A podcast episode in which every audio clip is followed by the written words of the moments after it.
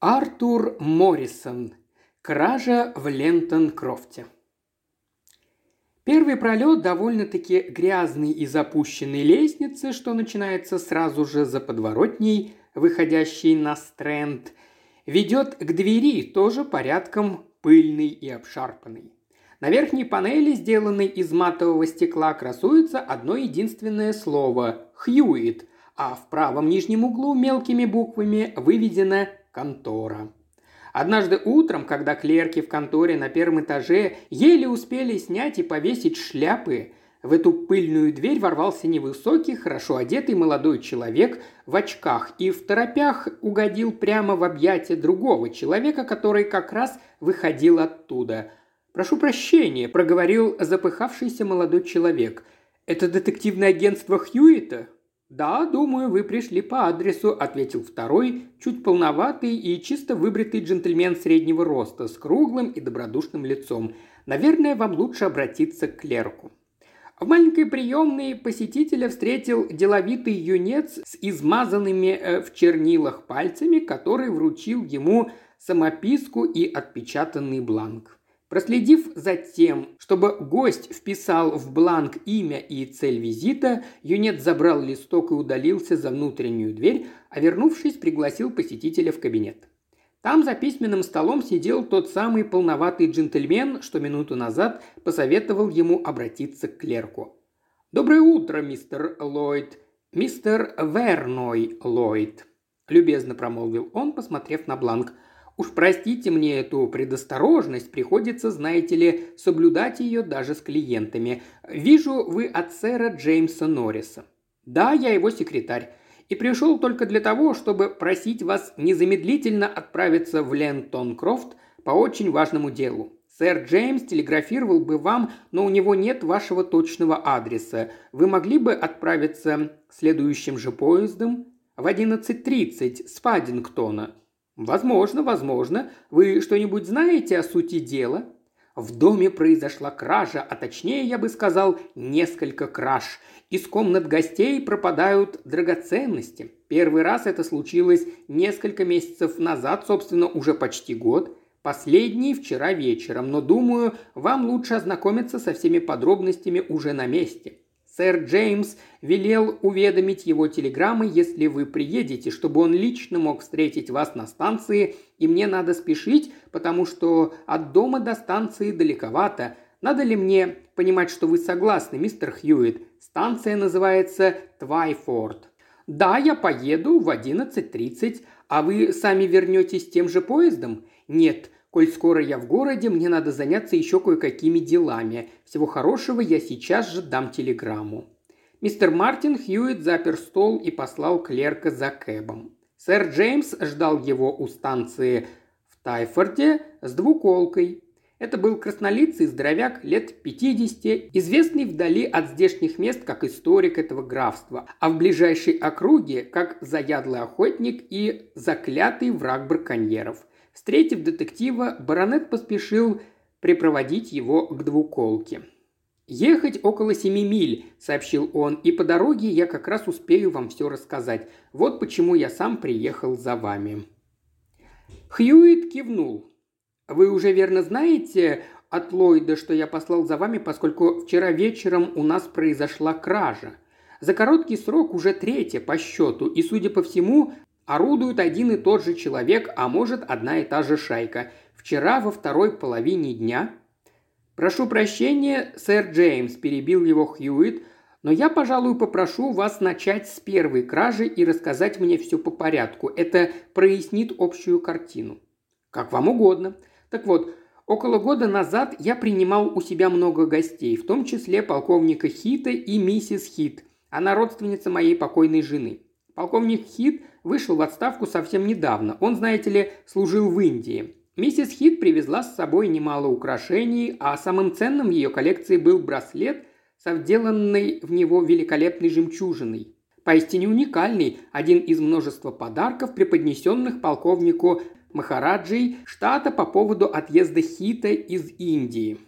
Браслет был и в самом деле удивительный. Золотая, почти невесомая оправа филигранной работы, настолько изящная и хрупкая, что его даже и на запястье надевать было страшно. А жемчужина, как я уже говорил, огромная и очень чистая. Такую не часто встретишь. Так вот, Хит с женой прибыли поздно вечером, а на следующий день после ланча, когда мужчины по большей части занимались чем-то своим, кажется, упражнялись в стрельбе, моей дочери, сестре, которая у нас часто гостит, и миссис Хит взбрело в голову прогуляться.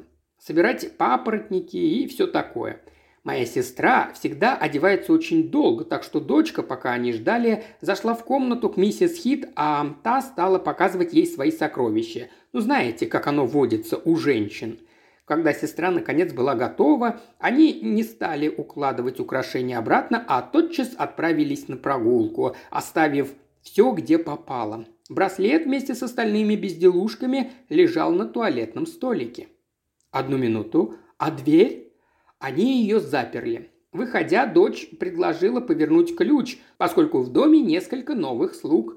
А окно? Его оставили открытым. Я как раз собирался это сказать. Так вот, они немного прогулялись и вернулись, а Ллойд, он им встретился где-то по дороге, нес собранный папоротник. Уже темнело, до обеда оставалось совсем недолго. Миссис Хит отправилась прямиком в свою комнату. Браслет исчез. В комнате при этом все было перерыто. Ничуть все осталось ровно на тех же местах, где и лежало, кроме браслета. На двери никаких следов взлома не оказалось, но правда, как я уже говорил, окно-то было распахнуто. Вы, разумеется, вызвали полицию – да, и утром приезжал человек из Скотланд-Ярда. Хваткий парень, смышленый. Он первым же делом заметил, что на столике в двух-трех дюймах от места, где лежал браслет, валяется обгоревшая спичка. Но в тот день никто из домочадцев не зажигал в комнате спичек, а уж если бы и зажег, не стал бы швырять их прямо на столик. Так что если предположить, что спичку бросил именно вор, выходит, кража произошла, когда в комнате уже стемнело, то есть непосредственно перед возвращением миссис Хит. По всей вероятности, преступник зажег спичку, чтобы осветить разбросанные вокруг безделушки и выбрать самое ценное. Больше ничего даже с места не сдвинули? Решительно ничего. Потом вор, должно быть, бежал через окно, хотя не совсем ясно как.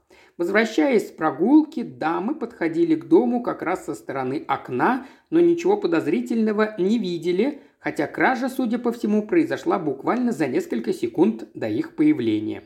Водосточной трубы рядом с окном в пределах досягаемости нет, но на краю лужайки нашли лестницу, которой обычно пользуются на конюшне. Правда, садовник объяснил, что он сам положил ее туда днем. Но ею вполне могли снова воспользоваться, а потом положить обратно. Вот и полицейский из Скотланд-Ярда сказал то же самое. Он со всей строгостью допросил садовника, но быстро пришел к выводу, что тот ничего не знает.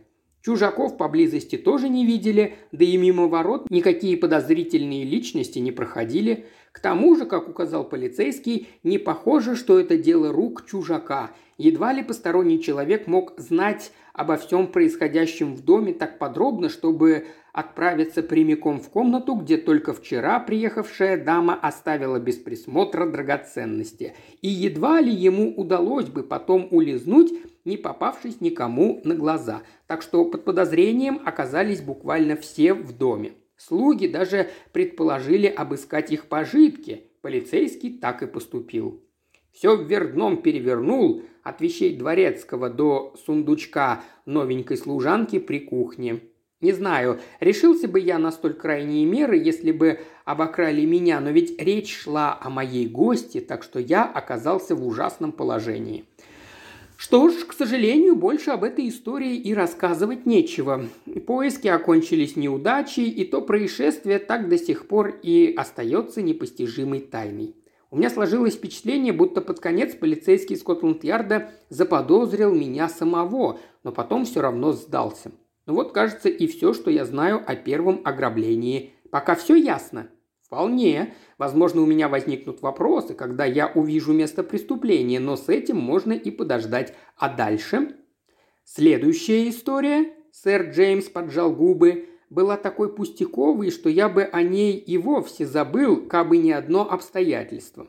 Даже теперь мне трудно поверить, что это дело одних и тех же рук.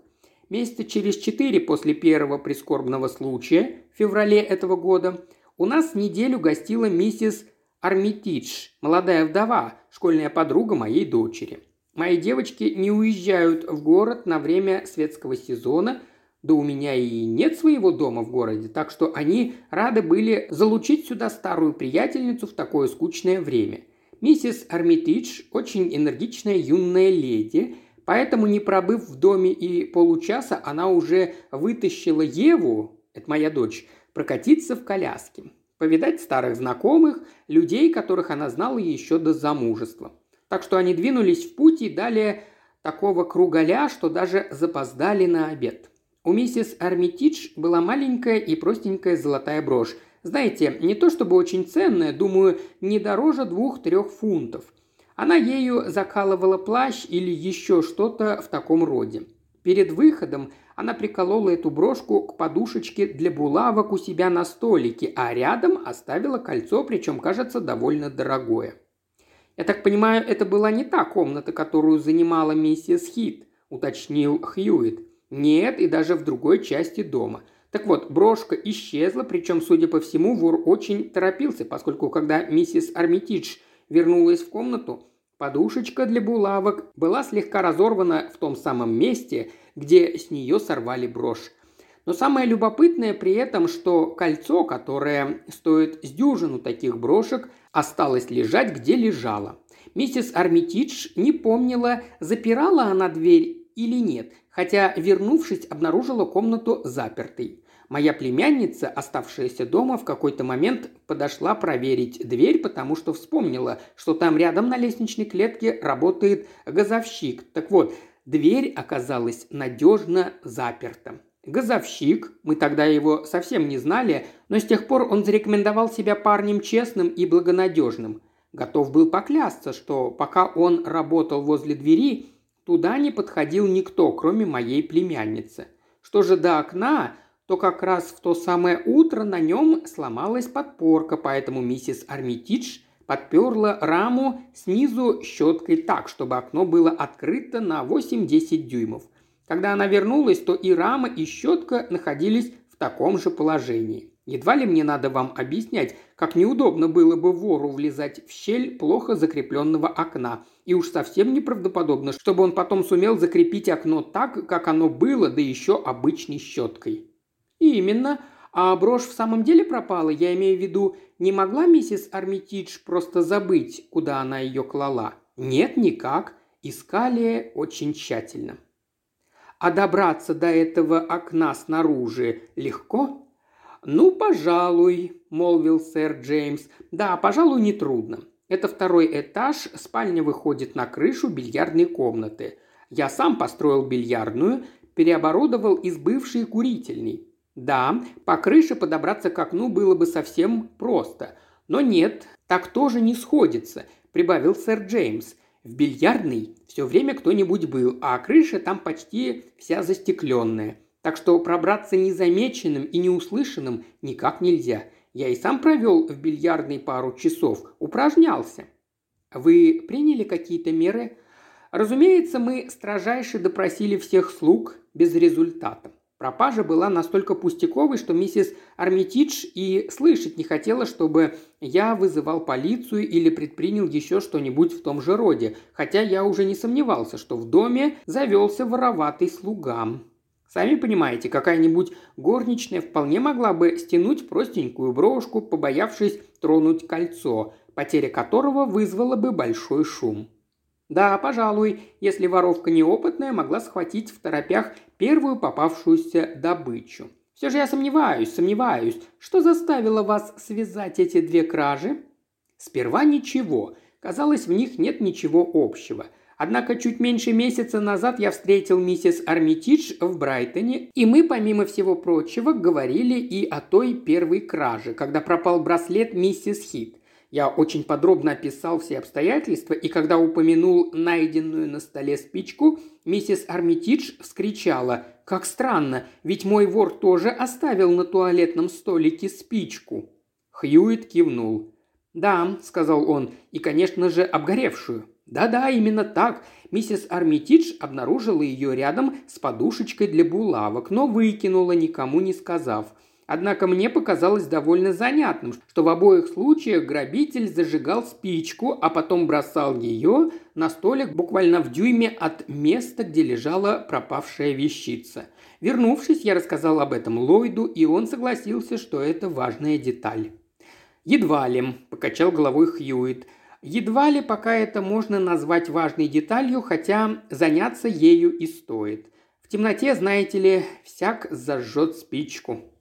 Ну, во всяком случае, совпадение настолько меня поразило, что я решил описать пропавшую брошку в полиции, чтобы они проверили, не сдавали ли ее в заклад. Из попытки проследить таким образом судьбу браслета, конечно, ничего не вышло.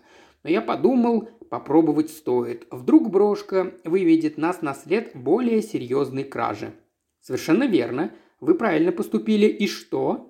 Полиция нашла брошку. Какая-то женщина в Лондоне сдала ее в заклад, в маленькую ловчонку в Челси. Однако это было уже довольно давно, так что хозяин лавки не смог вспомнить, как эта женщина выглядела.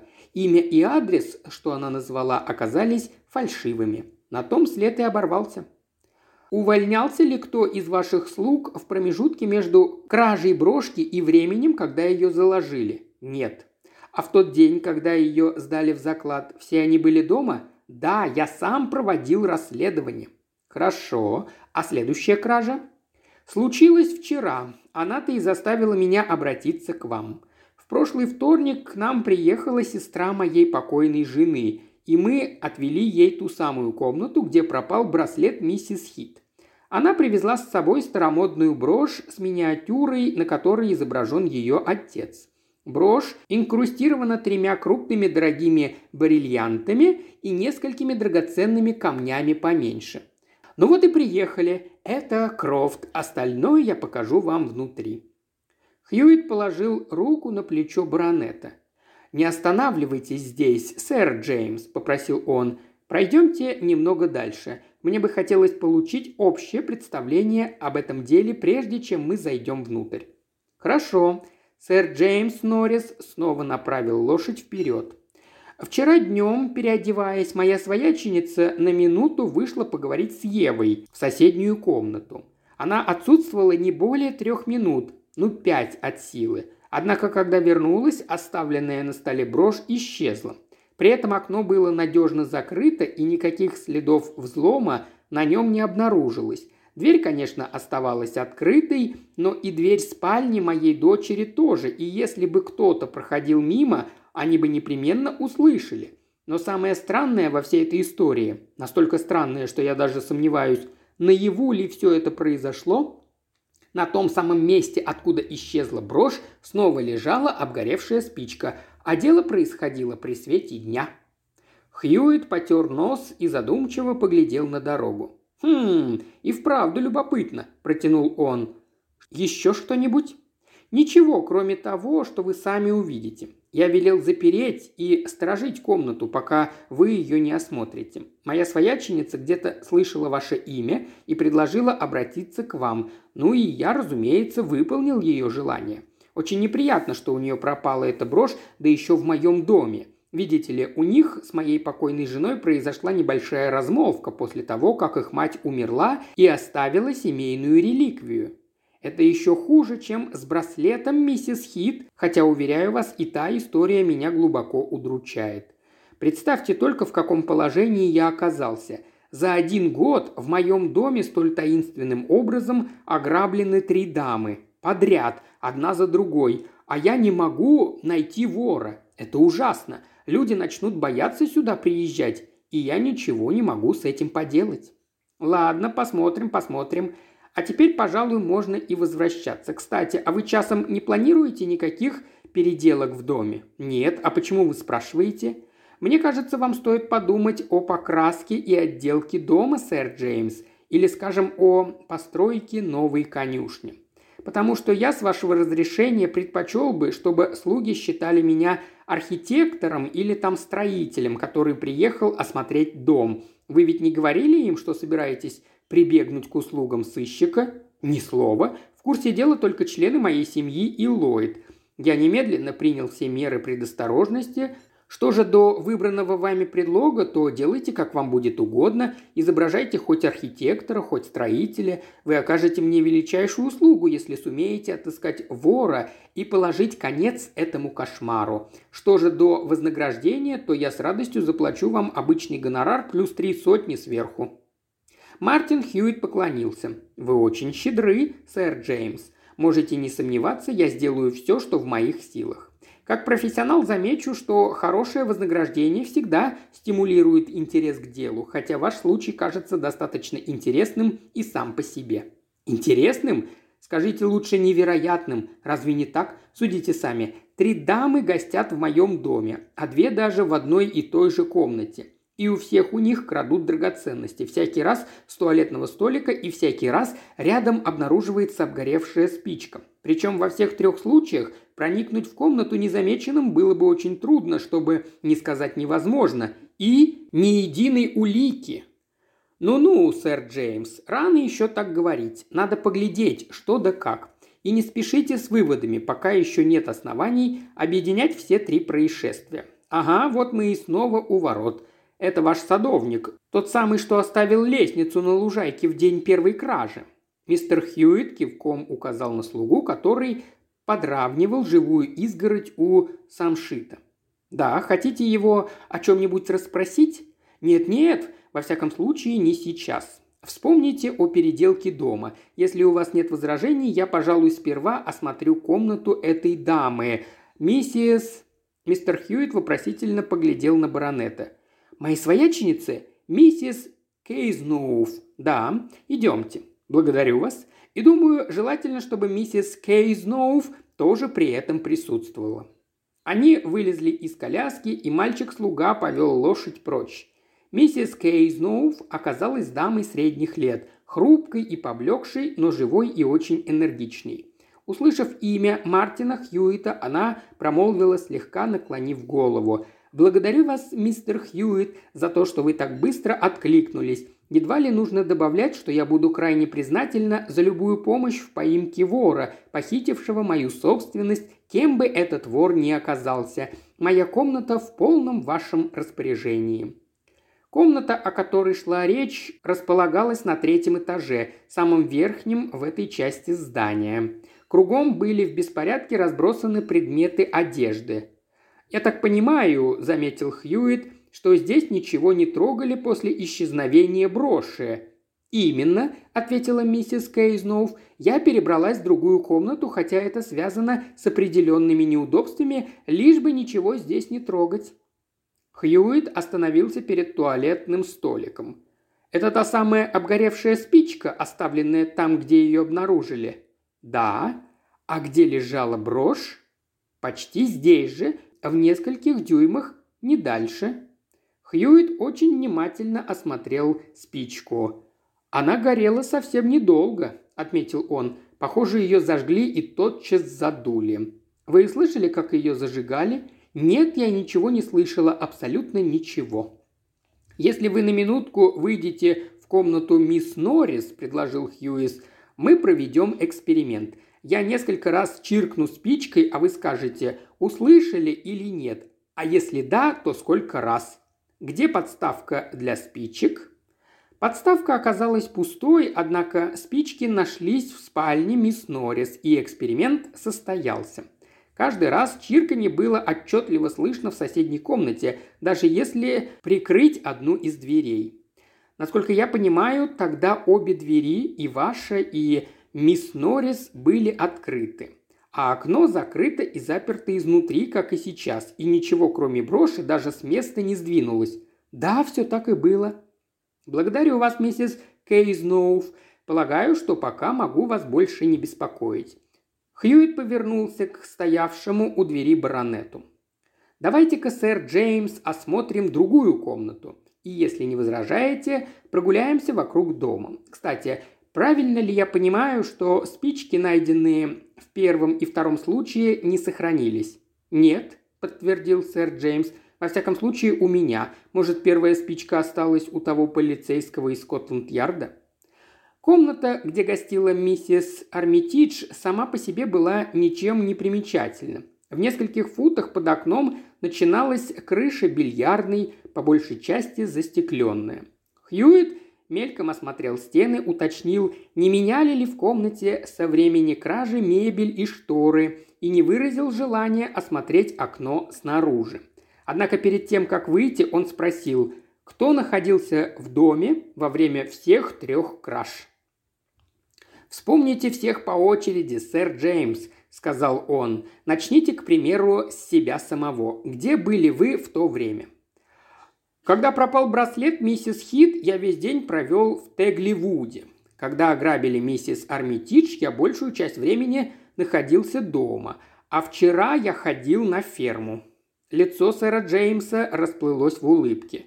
«Уж не знаю, сочтете ли вы мои передвижения подозрительными», – добавил он и рассмеялся. «Ничуть. Я попросил вас вспомнить об этом с той лишь целью, чтобы вам было легче вспомнить и про всех остальных – Можете ли вы назвать человека, кем бы он ни был, который все три раза заведомо находился в доме? Знаете, касательно слуг на подобный вопрос никак невозможно ответить, разве что допросив их самих. Я такие вещи в голове не держу. Что же до членов семьи и гостей, их же вы не подозреваете? Я вообще никого не подозреваю, сэр Джеймс, добродушно улыбнулся Хьюит. Ни единой живой души. Видите ли, я не могу кого-то заподозрить, пока не буду знать, где этот человек находился. Вполне вероятно, мне и так хватит показаний, но вы, по возможности, тоже должны мне помочь. Возьмем гостей. Был ли кто-нибудь из них у вас все три раза? Или хотя бы в первом и последнем случае? Нет, никто. И даже собственная моя сестра, как вам, наверное, небезызвестно будет узнать, гостила у нас только во время первой кражи. Понятно. А ваша дочь, насколько я понял, все три раза отсутствовала на месте кражи, точнее находилась в обществе потерпевшей стороны. А ваша племянница? Да пропади оно все пропадом, мистер Хьюит. Я не могу говорить о своей племяннице, как о какой-то преступнице. Бедная девочка находится под моей опекой, и я не позволю. Хьюит поднял руку и укоризненно покачал головой. «Дорогой сэр, разве я не сказал, что не подозреваю ни единой живой души? Позвольте мне просто узнать как можно точнее, кто и где находился во время краж. Кажется, это ваша племянница обнаружила, что дверь миссис Армитидж была заперта в тот день, когда пропала брошка. Да, она. Именно так тот раз, когда сама миссис Армитидж не помнила, запирала ли она дверь или нет, а вчера она выходила куда-нибудь. Нет, кажется, нет. Она вообще очень мало выходит, здоровье не позволяет. А коли уж вы спрашиваете, она была дома и во время кражи у миссис Хит. Но послушайте, мне это не нравится. Смешно даже предполагать, будто она об этом хоть что-то знает. Как я уже сказал, я ничего не предполагаю, лишь собираю факты. Верно ли я понимаю, что это все члены вашего семейства, и больше вы ни о чьих перемещениях не знаете, кроме, вероятно, мистера Ллойда? Ллойда? Но вам уже известно, что во время первой кражи его не было дома. Да, мы встретили его на прогулке. Что же до двух остальных случаев, просто не помню. Вчера, кажется, он сидел у себя в комнате, что-то писал. Полагаю, это ставит его вне подозрений, а? Сэр Джеймс вопросительно взглянул в дружелюбное лицо детектива. Тот улыбнулся в ответ. Но, разумеется, никто не может находиться в двух местах одновременно, иначе мы не смогли бы устанавливать алиби. Но пока что я лишь упорядочиваю факты. Видите, мы добрались и до слуг. Разве что в дело замешан кто-то посторонний. Не выйти ли нам теперь из дому? Лентон Крофт представлял из себя большое здание, судя по всему, возведенное без какого-либо четкого плана. К нему постепенно пристраивали фрагмент за фрагментом. По однообразному выражению сэра Джеймса Норриса, как в домино играли. В результате в части здания было три этажа, а в другой части только два. На ходу Хьюит внимательно осматривал дом снаружи и ненадолго остановился перед окнами двух спален, которые только что осмотрел изнутри. Вскоре баронет с сыщиком приблизились к конюшне и к каретному сараю, где конюх мыл колеса двуколки. «Не возражаете, если я закурю?» – спросил Хьюит у сэра Джеймса. «А вы не хотите сигару? По-моему, они не дурны. Я попрошу у вашего человека огонька». Сэр Джеймс полез было в карман за спичками, но Хьюит уже отошел от него и прикурил сигарету от спички из коробка, которых дал ему конюх. Из каретного сарая выбежал шустрый маленький терьер. Хьюит нагнулся почесать его за ухом, отпустил какое-то замечание и через минуту уже вовсю болтал с конюхом. Сэр Джеймс подождал его немного, стоя поодаль и нетерпеливо постукивая ногой о камень, а затем двинулся прочь. Хьюит беседовал с конюхом около четверти часа, и когда, наконец, закончил разговор и догнал сэра Джеймса, тот уже собирался вернуться в дом. «Прошу прощения, что так бесцеремонно оставил вас и заболтался с вашим конюхом», – промолвил Хьюит. «Но собака, сэр Джеймс, хорошая собака, меня от чего угодно отвлечет. «Вот как!» – бросил сэр Джеймс. «И вот еще что!» – продолжал Хьюит, не обращая внимания на нелюбезность собеседника. «Вон те два окна на первом и втором этажах, прямо под комнатой, которую занимала вчера миссис Кейзноув. Что там за помещение?» На первом этаже гостиная, а на втором комната мистера Ллойда, моего секретаря, что-то вроде кабинета. Вот видите, сэр Джеймс, обходительно заметил Хьюит, твердо решив снова вернуть баронета в хорошее расположение духа. Видите, если бы в случае с миссис Хит преступник воспользовался лестницей, то любой, поглядевший в окно из этих окон, ее бы увидел. Ну, разумеется, полицейский Скотланд-Ярда об этом всех расспрашивал, но, судя по всему, во время ограбления в нижних комнатах никого не было, во всяком случае, никто ничего не видел. Все-таки я хотел бы сам выглянуть в эти окна. Тогда, по крайней мере, я буду представлять, что из них было видно, а чего не было, если в комнатах все же кто-то находился. Сэр Джеймс Норрис повел детектива в гостиную на первом этаже. Когда они уже подходили к двери, оттуда выплыла томная девица с книгой в руках. Хьюит посторонился, пропуская ее, и спросил «Это ваша дочь, сэр Джеймс?» «Нет, племянница. Хотите ее о чем-нибудь спросить?» «Дора, милая моя!» – позвал он, устремившись по коридору вслед за девушкой. «Это мистер Хьюит. Он расследует эти злополучные кражи. Думаю, он хотел бы услышать, а помнишь ли ты, как все происходило во всех трех случаях?» Девушка сделала легкий реверанс. «Я дядя?» – переспросила она, жалобно растягивая слова. «Но я ничего не помню, совсем ничего». «Это ведь вы обнаружили, что дверь миссис Армитидж заперта, верно?» – промолвил Хьюит. «В тот день, когда у миссис Армитидж пропала брошка». «Да, кажется, она была заперта. Да-да, точно». А ключ торчал из двери. «Ключ? Нет-нет, кажется, нет-нет». А вы не припоминаете ничего необычного, что угодно, любой пустяк, в день, когда пропал браслет миссис Хит? Нет, право, не припоминаю, я вообще ничего не помню. А вчера? Нет, ничего, совсем ничего. Благодарю вас, торопливо произнес Хьюит. Благодарю вас. Что ж, сэр Джеймс, пойдемте в гостиную. В гостиной Хьюит провел несколько секунд, всего лишь мельком взглянув в окно. На втором этаже он задержался подольше. Комната была удобной и хорошо обставленной, но во всей обстановке чувствовалось что-то изнеженно-женственное. Повсюду лежали шелковые салфеточки, а каминную полку украшали японские шелковые веера. Около окна стояла клетка с попугаем Жако, а на письменном столе две вазы с цветами. «Аллойд недурно устроился, правда?» – заметил сэр Джеймс но едва ли кто-нибудь заходил сюда в его отсутствие, когда произошла кража браслета.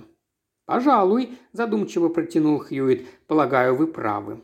Он все так же задумчиво выглянул в окно, а потом провел зубочисткой по прутьям клетки и немного поиграл с попугаем. Затем, снова глядя в окно, произнес «А это там не мистер Ллойд домой спешит?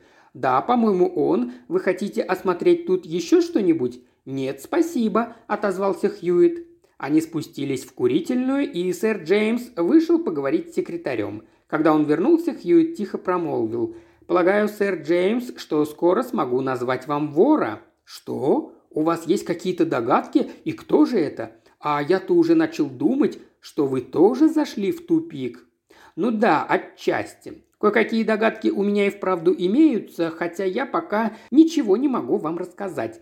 Однако мои догадки настолько правдоподобны, что мне бы хотелось выяснить, намерены ли вы, обнаружив преступника, официально выдвинуть против него обвинение. «Ну, конечно, еще бы!» – удивленно отозвался сэр Джеймс. «Вы же знаете, это не от меня зависит. Украденные вещи принадлежат моим гостям, но даже если бы они склонны были все уладить тихо и скрытно, я бы такого не допустил. В конце-то концов, гостей обокрали в моем доме.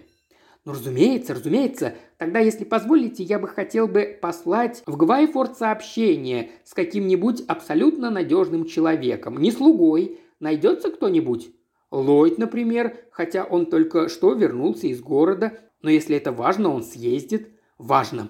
Дело в том, что нам нынче вечером понадобится полицейский или даже два. Мне бы хотелось, чтобы мистер Ллойд привез их, никого больше в это не посвящая. Сэр Джеймс позвонил, и вскоре мистер Ллойд явился на зов. Пока сэр Джеймс давал секретарю инструкции, Хьюит отошел к двери курительной комнаты, и когда молодой человек направился к выходу, остановил его. «Простите за беспокойство, мистер Ллойд», – проговорил он, – «но мне надо остаться тут еще ненадолго, так что в Твайфорд должен отправиться кто-то совершенно надежный. Не могли бы вы привести с собой полицейского констебля? Или даже двух, это было бы лучше. Вот и все, что от вас требуется. Вы ведь ничего не расскажете слугам? В Твайфордском полицейском участке, полагаю, найдется женщина, которая сможет произвести личный досмотр – ну да, конечно же. Хотя, пожалуй, ее-то как раз с собой привозить не надо. Такие вещи делаются уже в участке. И продолжая доверительно болтовню в том же духе, Мартин Хьюит проводил Ллойта до дверей. Когда Хьюит вернулся в курительную, сэр Джеймс внезапно спохватился. «Пропади я пропадом, мистер Хьюит! Мы вас даже не накормили, мне страшно стыдно. Понимаете, мы ведь приехали поздновато для ланча, к тому же эта история настолько выбила меня из колеи, что я начисто забыл обо всем на свете. Обед будет только в семь, так что уж позвольте мне прямо сейчас чем-нибудь вас угостить. Мне право очень стыдно. Идемте». «Благодарю вас, сэр Джеймс», – ответил Хьюит. «Мне многого не надо. Печенье или еще чего-нибудь в этом роде. И, к слову, если не возражаете, я предпочел бы перекусить в одиночестве. Мне надо еще раз как следует все обдумать. Не могли бы вы отвести мне какую-нибудь комнату?» «Любую, какая вам больше нравится. Столовая, пожалуй, великовато, но есть еще мой кабинет, там очень уютно. Или Пожалуй, я бы обосновался на полчасика в комнате мистера Ллойда. Не думаю, что он стал бы возражать, а там вполне удобно. Безусловно, если вы так хотите, я велю подать вам еду туда. Большое спасибо. Если можно, пускай принесут еще несколько кусочков колотого сахара и пару грецких орехов. Этакое у меня, знаете ли, маленькое причудо. Прошу прощения, что? Сахару и грецких орехов? Сэр Джеймс на миг замер – уже поднеся руку к звонку. «Ну, разумеется, если хотите. Конечно, конечно». Он вышел напоследок, еще раз смерив взглядом странного детектива со столь необычными вкусами.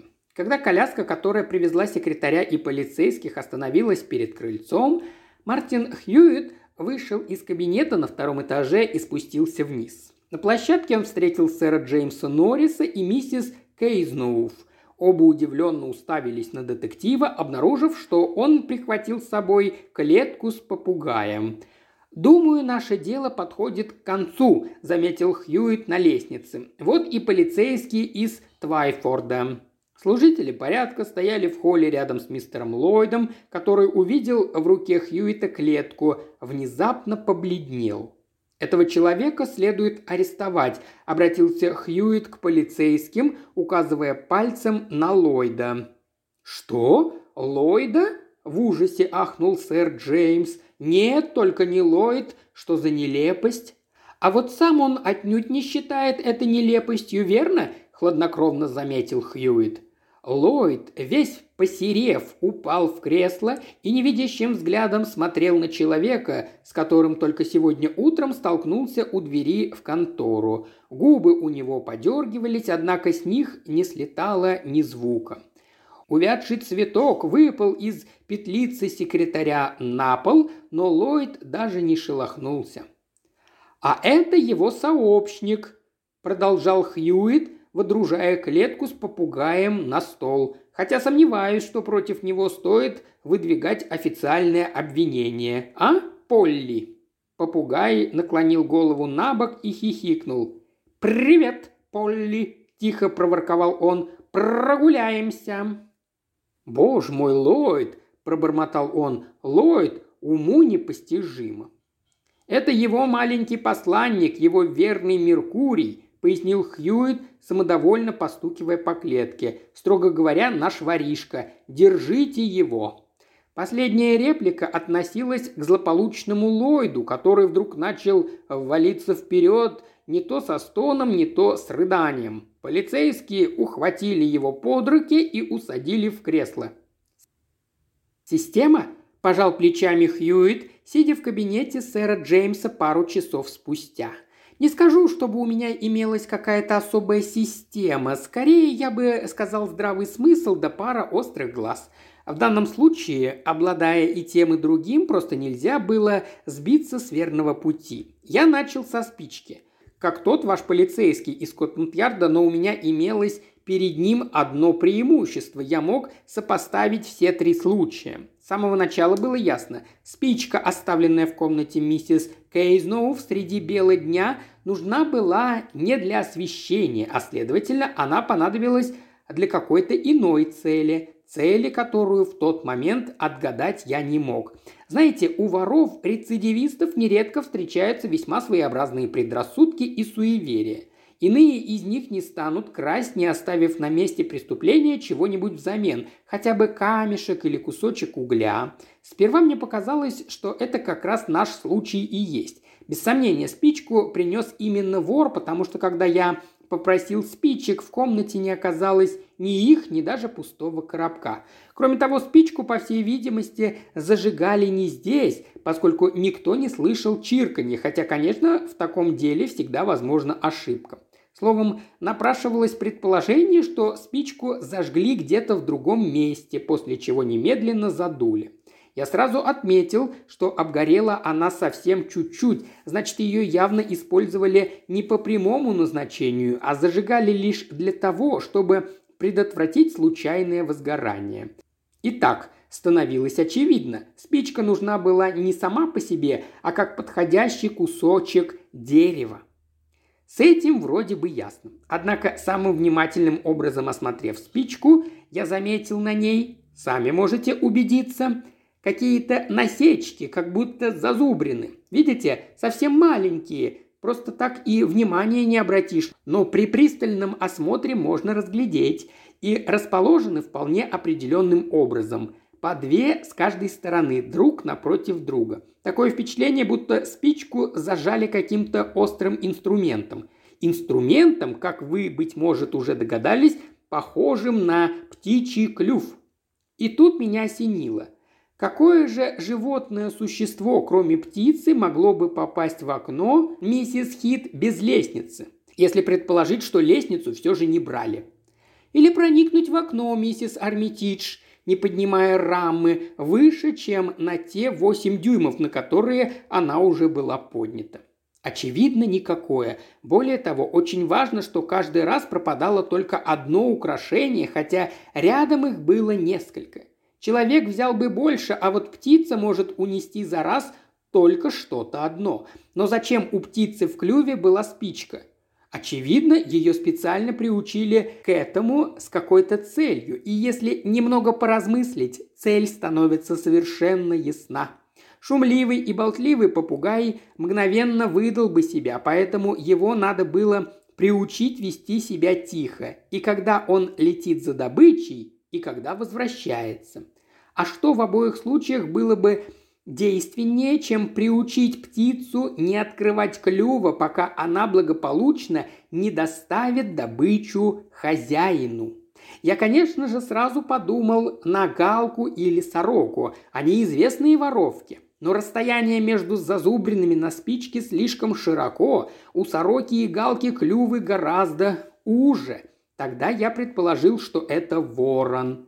И поэтому, когда мы проходили мимо каретного сарая, я ухватился за возможность поболтать с конюхом о собаках и вообще о домашних питомцах и выяснил, что ни у кого в доме ручного ворона нет. Кроме того, зажигая сигару спичками конюха, я удостоверился, что найденная спичка из тех, коими вообще пользуются в поместье. Большая, толстая, с красной головкой.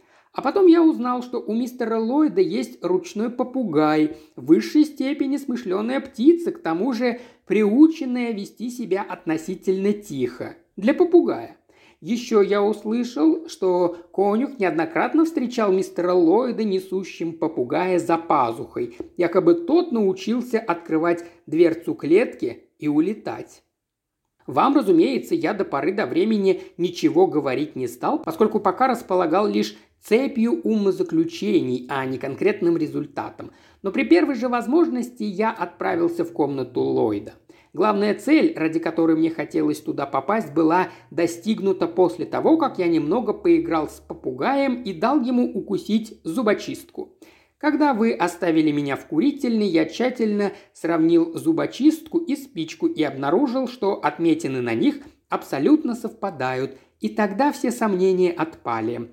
Тот факт, что в день первого ограбления Ллойд встретил дам в сумерках, возвращавшихся с прогулки, ничего не доказывал, поскольку как раз стало очевидно, что спичка понадобилась не для освещения. Кража с тем же успехом могла произойти и раньше. Собственно говоря, если мои догадки верны, так оно и случилось. И я не сомневался, что они верны. Иного объяснения просто не придумаешь. Когда миссис Хит ушла, заперев дверь и оставив открытым окно, преступнику было совсем нетрудно высунуться в форточку из своей комнаты и посадить попугая на подоконник наверху. При этом в клюв птицы он вложил спичку, обожженную, чтобы она случайно не загорелась от трения и не напугала попугая. Эта самая спичка, конечно же, должна была выпасть из клюва, там, откуда был украден предмет. Как вы знаете, во всех трех случаях спичку находили почти в том же месте, где лежала пропавшая драгоценность. Мало правдоподобное совпадение в случае обычного воришки. Все это Ллойд проделал почти сразу же после ухода дам, так что у него была уйма времени тоже выйти из дома и якобы случайно встретиться с ними еще до наступления темноты. Не забывайте, что он встретил дам уже на обратной дороге. Выбор именно спички тоже отнюдь не случайен, поскольку никто не удивится, обнаружив на туалетном столике спичку, и даже если на нее обратят внимание, то, вероятно всего, она направит сыщиков по ложному следу, как и произошло с полицейским из Скотланд-Ярда. Вы помните, что в случае с миссис Армитидж вор взял дешевую брошку и не тронул дорогого кольца, что явственно указывало. Он либо совсем туп, либо не умеет отличить ценную вещь от дешевой, а ведь по всем прочим признакам выходило, что наш воришка отнюдь не дурак. Дверь была на запоре, снаружи, можно сказать, нес стражу газовщик, а окно было открыто только на 8 дюймов и подперто щеткой. Человек, пролезая в окно, непременно нарушил бы эту систему – и едва ли рискнул бы, уходя, пытаться восстановить все как было, особенно если так спешил, что сорвал брошку, не расстегивая ее. А вот птица способна пролететь в щель, ничего не потревожив и, разумеется, не могла бы расстегнуть брошку, а просто сорвала бы ее, скорее всего, придерживая подушечку лапками. Во вчерашнем же случае Условия несколько изменились. Окно было закрыто и заперто, зато дверь оставалась открытой, но лишь на несколько минут, в течение которых не слышно было, чтобы кто-либо заходил в комнату. Но в этом случае можно допустить, что вор уже заранее находился там, прятался, пока миссис Кейзноув была внутри, и воспользовался первой же возможностью, когда она ненадолго вышла. В спальне полно портьер, драпировок и занавесок. Там найдется масса уголков, где мог бы спрятаться попугай, и покинуть помещение птица способна быстро и бесшумно. Да, признаю, предложенная мной схема преступления выглядит весьма странной, но это еще ничего не значит. Кражи, представляющие собой столько необъяснимых загадок, и должны быть совершены необычными методами. Странное не значит невероятное.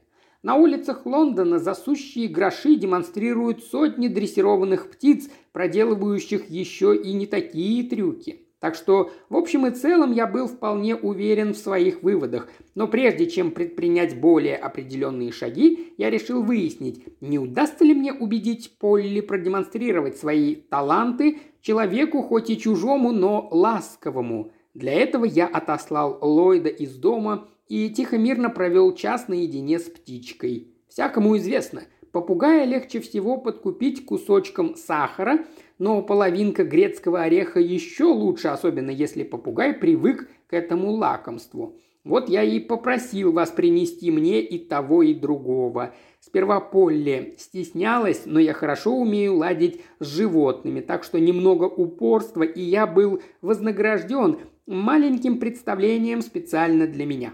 Полли без единого звука брала спичку, прыгала на стол торопливо. И, роняя при этом спичку, хватала самый яркий предмет, какой только могла найти, и улетала вглубь комнаты, хотя сперва отказывалась отдавать мне добычу. Этого было вполне достаточно. Я позволил себе также еще одну маленькую вольность.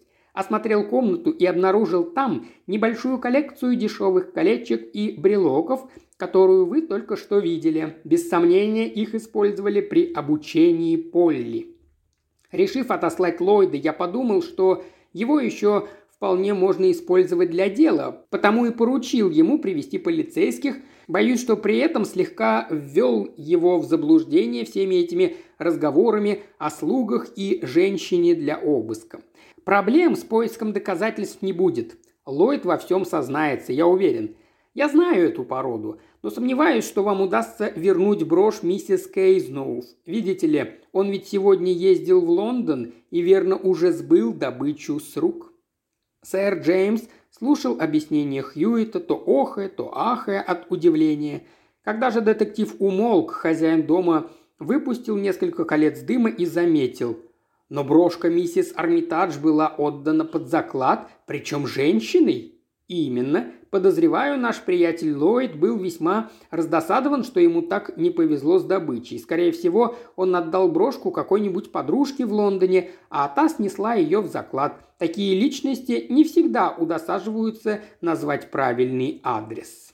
Несколько минут они курили молча, а потом Хьюит продолжил. Не думаю, что нашему приятелю было так уж просто провернуть весь этот трюк с попугаем. Всего три попытки оказались удачными, а я подозреваю, что была куда как больше неудачных, о которых мы ничего не знаем, к тому же ему наверняка не раз пришлось изрядно поволноваться. Недаром же конюх говорил, что часто встречал Ллойда с попугаем за пазухой. Но замысел был не так уж плох, даже совсем неплох.